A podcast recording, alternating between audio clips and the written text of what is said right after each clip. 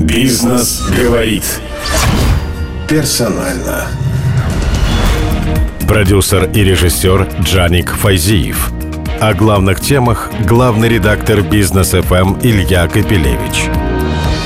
В эти выходные во всех кинотеатрах, тех, что открыты, первое новое большое кино «Вратарь галактики». Чем рискует продюсер, когда снимает в России кино за миллиард? Да еще и с Михаилом Ефремовым. И есть ли шансы у российского семейного блокбастера на других рынках, в других странах? Чем мы отличаемся от Диснея? Джаник Фазиев, продюсер и режиссер «Вратаря галактики».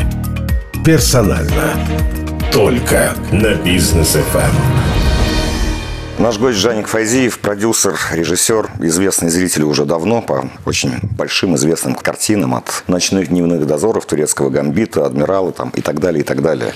И сейчас, в эти выходные, в наших кинотеатрах стартует наше первое большое кино «Вратарь галактики» с бюджетом миллиард.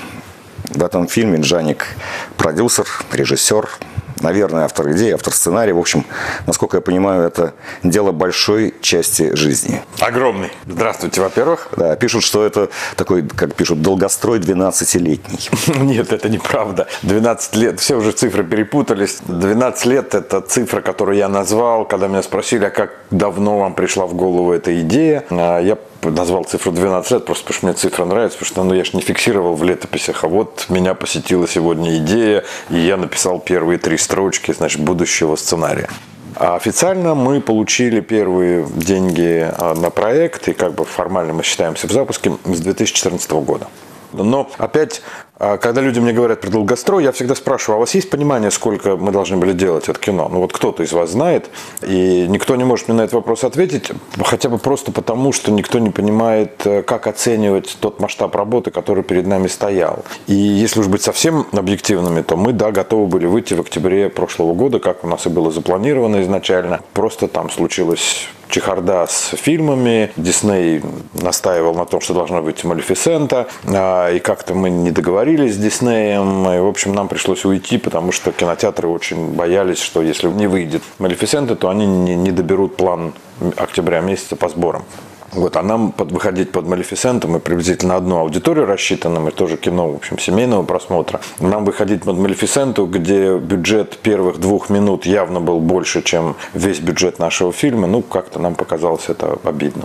Вы знаете, тем не менее, миллиард для российского кино – это э, цифра, которая выглядит абсолютно космической. Я так посмотрел рейтинг наших дорогих фильмов. Ну, там Никита Сергеевич Михалков, конечно, лидирует.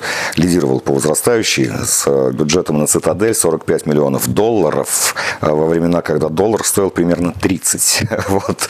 Э, то есть это чуть больше миллиарда было в тех деньгах. Но все равно миллиард – это буквально несколько картин в нашей истории с таким бюджетом. И у нас всего несколько фильмов, которые выручки собрали больше миллиарда. Вы ведь не только творец, вы продюсер, э, руководитель студии. Вам не страшно было браться за миллиард? Понимаете, я, наверное, больше, чем все вокруг, понимаю поскольку ну, мы же ведь формировались как дикие капиталисты, нас никто ничему не учил.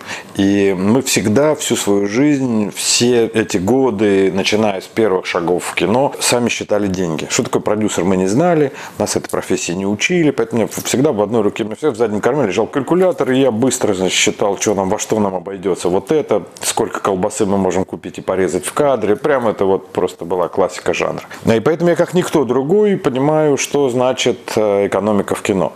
И поэтому я прекрасно понимаю, что для того, чтобы сегодня э, полноценно делать бизнес в кино, нужно снимать фильмы, которые стоят 30-40 миллионов рублей. Это очень сложно. Сегодня, уже даже сегодня это сложно делать, поскольку цены выросли. Но для этого надо набирать команду молодых, голодных людей, э, которые что-то там сделают. Сильно влиять на то, что они будут делать особо нельзя, потому что как только ты начинаешь влиять, начинает расти сразу бюджет, смета там и так далее. И потом то, что они сделают, ты должен тихо притащить в кинотеатр, отдать значит, кино, ну, свои там, а если ты еще в фонде кино получишь государственную поддержку, то свои там 5, 7, 10, 15 миллионов, которые ты вложил в кино, ты так или иначе на сегодняшнем рынке вернешь. Так это как бы заранее обреченное дело, да?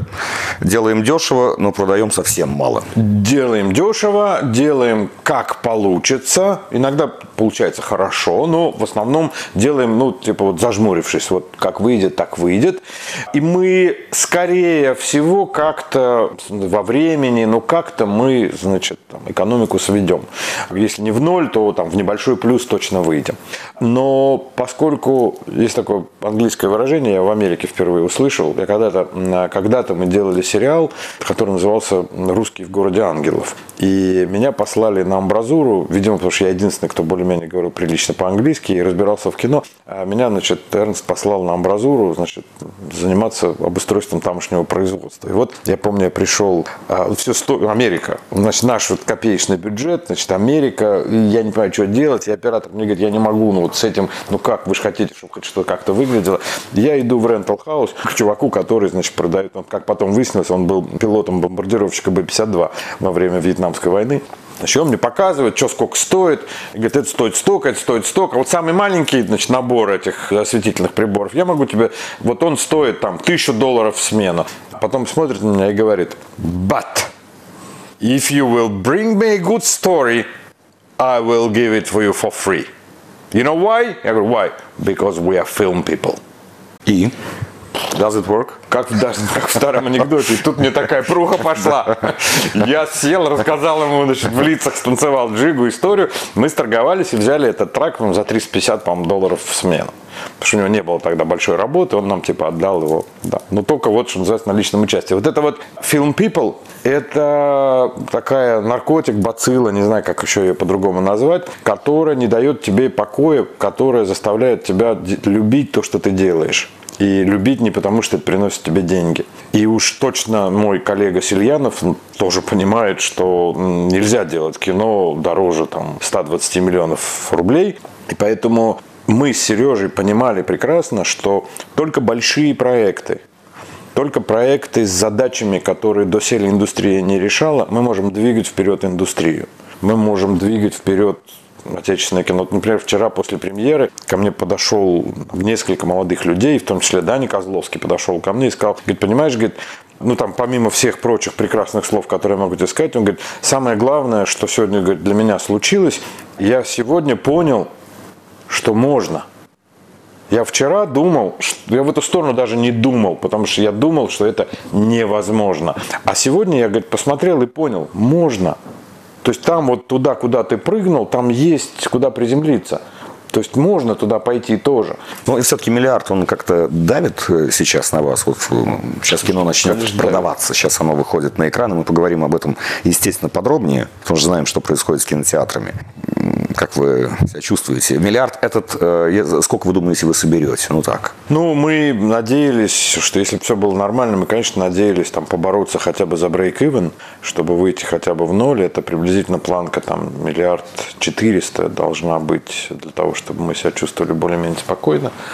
Но в условиях пандемии, конечно, мы ни, ни, вообще ни на что не рассчитываем. Мы только так надеемся, что, ну, хоть, я не знаю, хоть, хоть что-то мы окупим, какие-то там... Слушайте, отдуваться потом за это как-то придется или нет? Конечно, придется. У ну, вас как? 500 миллионов у вас из фонда кино. Да. Еще 500 миллионов частных денег. Э, довольно много Сергей Шишкарев э, нашей публике знаком по покупке трансконтейнера. Значит, они все, если что, войдут в положение и простят, или студия может разориться закрыться. Ну, слушайте, студия может разориться. А какие условия?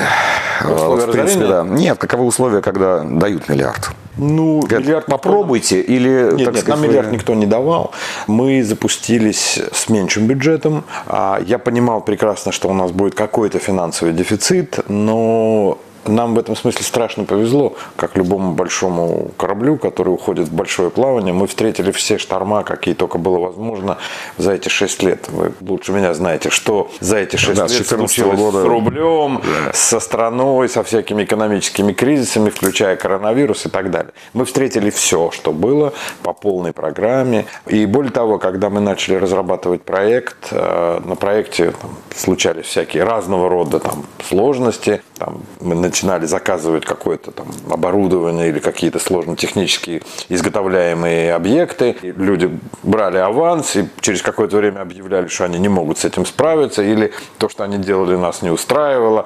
Мы шли в другую сторону. Была в чистом виде лабораторная работа. И поэтому ну, случился момент, когда мы поняли, что наш бюджет вырос довольно значительная. Извините, так опять э, англо-бизнес языком у вас косты в основном в рублях или в долларах? В рублях, конечно. Но я читал, что у вас э, аниматоры, там команда аниматоров, она Это было- международная. Я хотел ровно сказать сейчас. Компьютерная графика, программное обеспечение, там все шнуры и апгрейды, они, конечно, все в долларах. И поэтому вот эта часть долларовая, она естественным образом выросла. И плюс у нас работала команда из там около 30, по-моему, иностранных аниматоров, причем серьезного уровня аниматоров.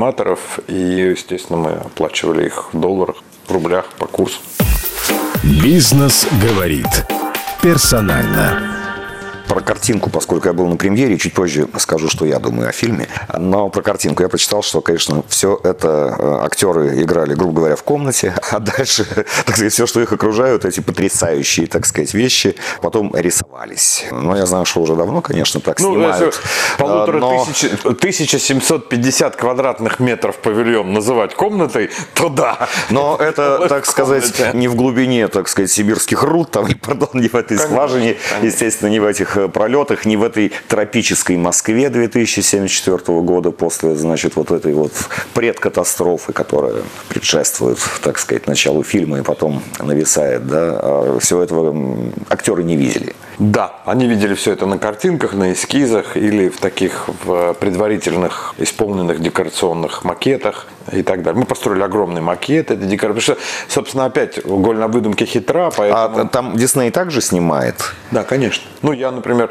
я был когда-то на Диснее, мне проводили экскурсию.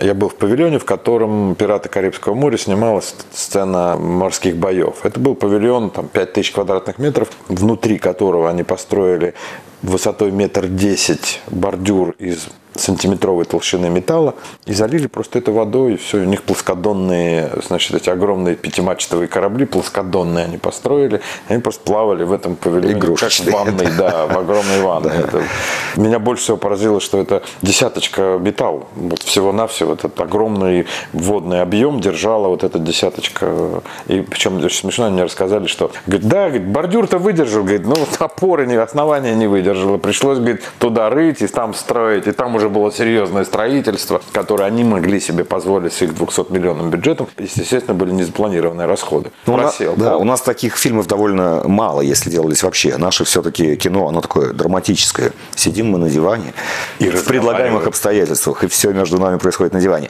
Фильмов вот с такой картинкой у нас, ну, просто там, не знаю, мы только начинаем это делать. Наши актеры, там хороший, замечательный каст, там Миронов, там Ефремов, кстати, о нем скажите, потому что это будет первая роль Ефремова после всего произошедшего на экране. Ну, мы знаем, что происходит в Голливуде. Не то, что из нового фильма, еще не вышедшего, вырезают. Замазывают в старых. Миша действительно один из немногих людей, которого, правда, все любят. Его любят все люди внутри индустрии, его любят зрители, он какой-то фантастический коммуникатор, даже не знаю, как это назвать. И то, что с ним случилось, это действительно страшная трагедия. И я не понимаю, я не понимаю логики, по которой американцы вырезают и зачеркивают. Я, мне это всегда... А, потому что такое впечатление, что у них публика может не пойти. Потому что, так сказать, вопрос Вот я не понимаю, почему стоит. публика на, так на это реагирует. Я, например, вам скажу вот что. Я помню, как-то я рылся в в сундуке у своей бабушки дома. Мы, моя любимая бабушка, много, ну, как мы жили вместе, она меня воспитывала. Я что-то рылся в сундуке, не помню, что я там искал. Я наткнулся на какую-то старую фотографию на которой группа каких-то молодых людей, и часть этих людей была вот так крестом зачеркнута. Я говорю, бабуля, это что? Она говорит, это дедушка, это его там какой-то выпускной класс в его там ПТУ, и он вычеркивал всех врагов народа. И у меня прям вот этот образ, когда мне говорят, вот Кевина Спейси подчеркивают сейчас, там еще кого-то, там кого-то режиссера, там, значит. У меня этот образ вот с перечеркнутыми лицами, а потом прошло время, сейчас это жутко выглядит. Да, какой-то вандализм высокого уровня. Вот мне в этом видится. Тем более, что прошло время, и мы понимаем, как эти враги народа формировались, и почему они были опасны, и так далее. И вот эта скороспелость принятия решения, которые, на которые так сильны американские коллеги, у меня все время отсыл как бы к вот этому образу этой фотографии происходит. И я в этом смысле, я понимаю, что случилась трагедия. Я понимаю, что там ну, суд вынесет решение по поводу степени вины Михаила, и я уверен, он в этом смысле, он был настоящий большой благородный человек, он там с достоинством должен это принять. Я понимаю, что можно сделать, не сделать чего-то в будущем. Наверное, там в силу, если вынесут приговор Мише, там вынесут срок, и он не сможет работать, не сделают его публичным. Не знаю. Это в будущем. Но какое-то отношение имеет к прошлому, я не очень понимаю. А мы просто не знаем, вот э, как наша публика будет относиться к этому сейчас, потому что у нас таких случаев еще не было. Это правда.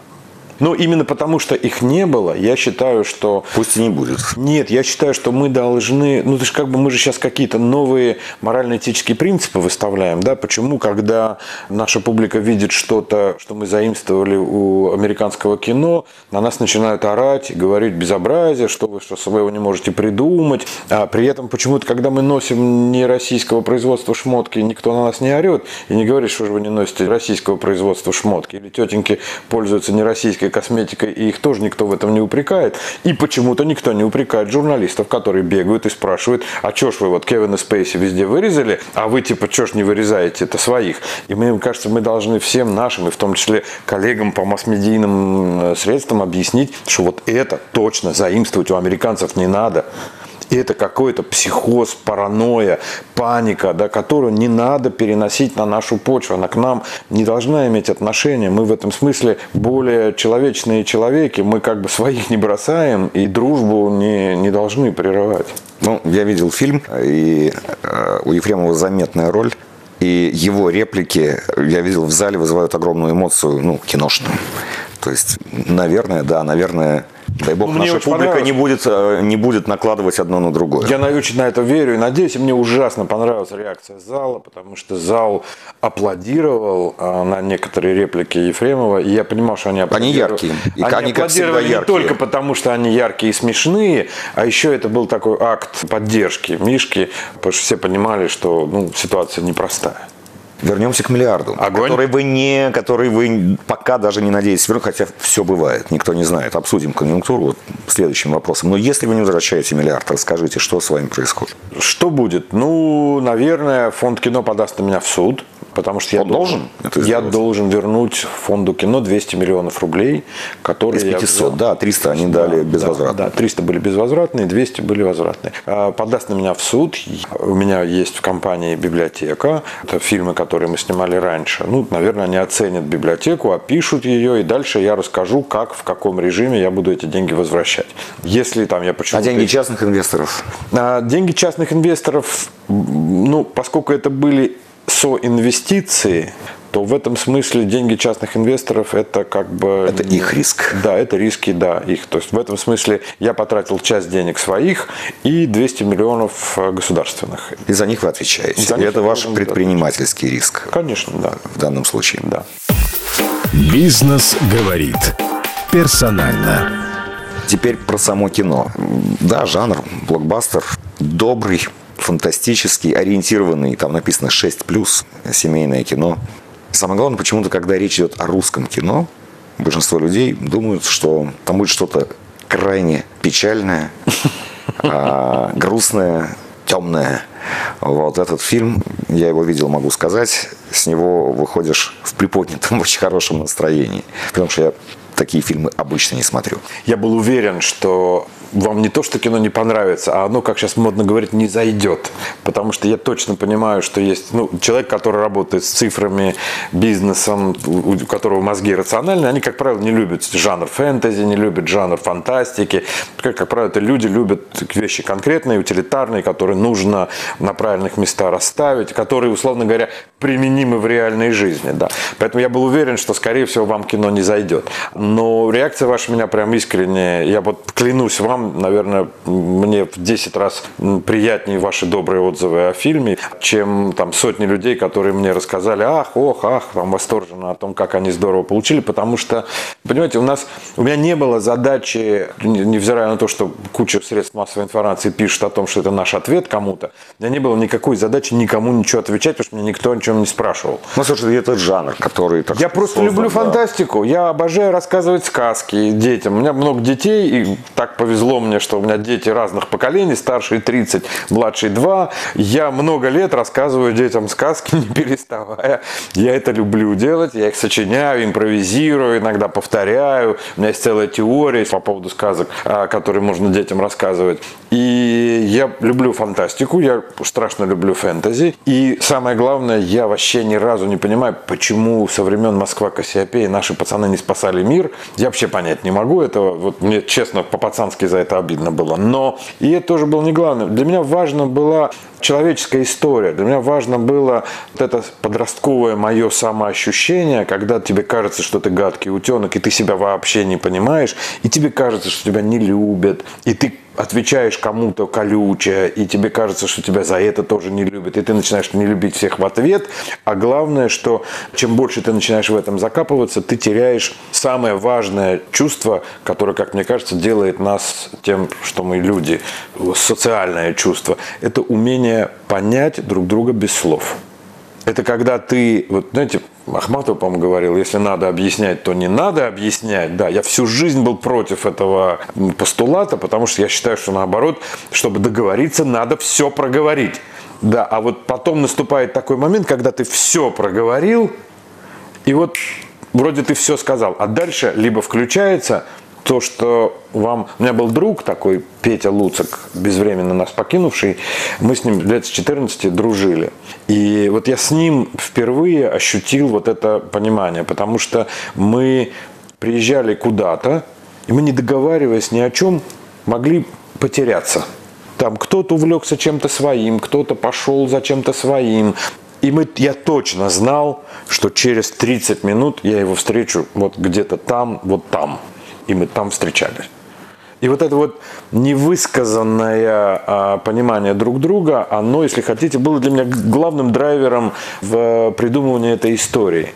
Потому что наш герой отчасти проекция всего того, чего мы понимаем про наше общество. Наш герой не верит своим, мы же никому не верим, мы же никому не доверяем. Мы считаем, что нас все обманывают. Врачи, доктора, милиционеры, правительство, там, институты, банки. Мы уверены, что нас обманывают все. И поэтому наш герой никому не верит. Наш герой ни с кем не хочет общаться. Он считает себя несчастным, потому что он один знает, как правильно, а все вокруг, значит, делают что-то другое. И он делает выводы категоричные из того, что он знает, имея весь свой объем информации. И на основе этого объема информации он предпринимает поступки максимально радикальные.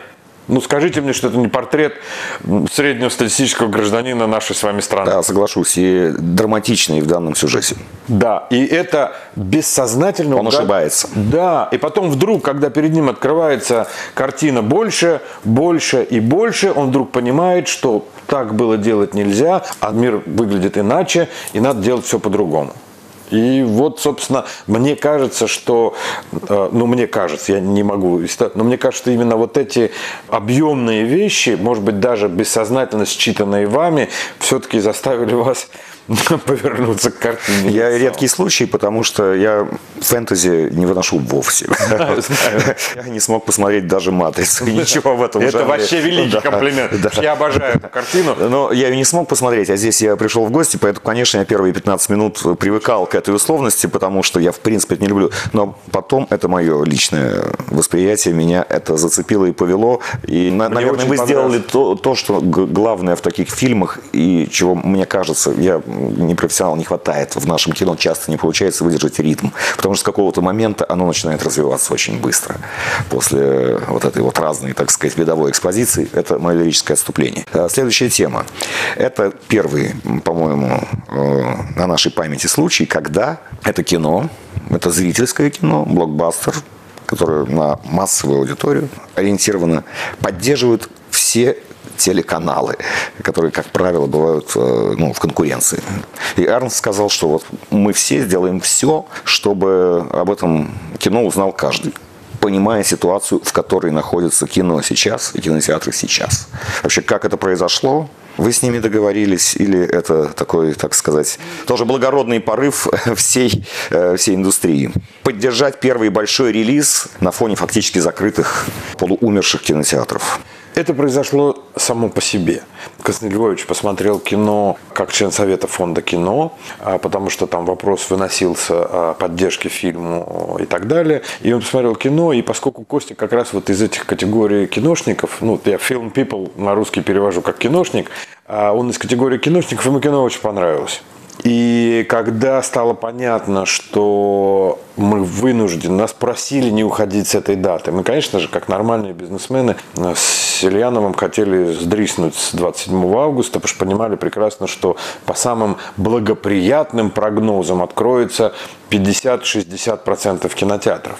И в них а, будет только 50%, 50 мест продаваться. мест только будет продаваться, совершенно верно. И мы, конечно, хотели сдриснуть с этой даты, но нам сказали, нет, вы что, вы не можете, потому что вы единственный, потому что Голливуд весь ушел на 21 год, и у нас кинотеатры должны открыться, это социальная вещь, вы не волнуйтесь, меры поддержки, мы вас будем поддерживать, мы вам создадим все условия там, на правительственном уровне и так далее. Мы остались на этой дате, а потом постепенно все обещания всех поддержек, они как-то подрастворились или, мягко скажем, приморозились пока.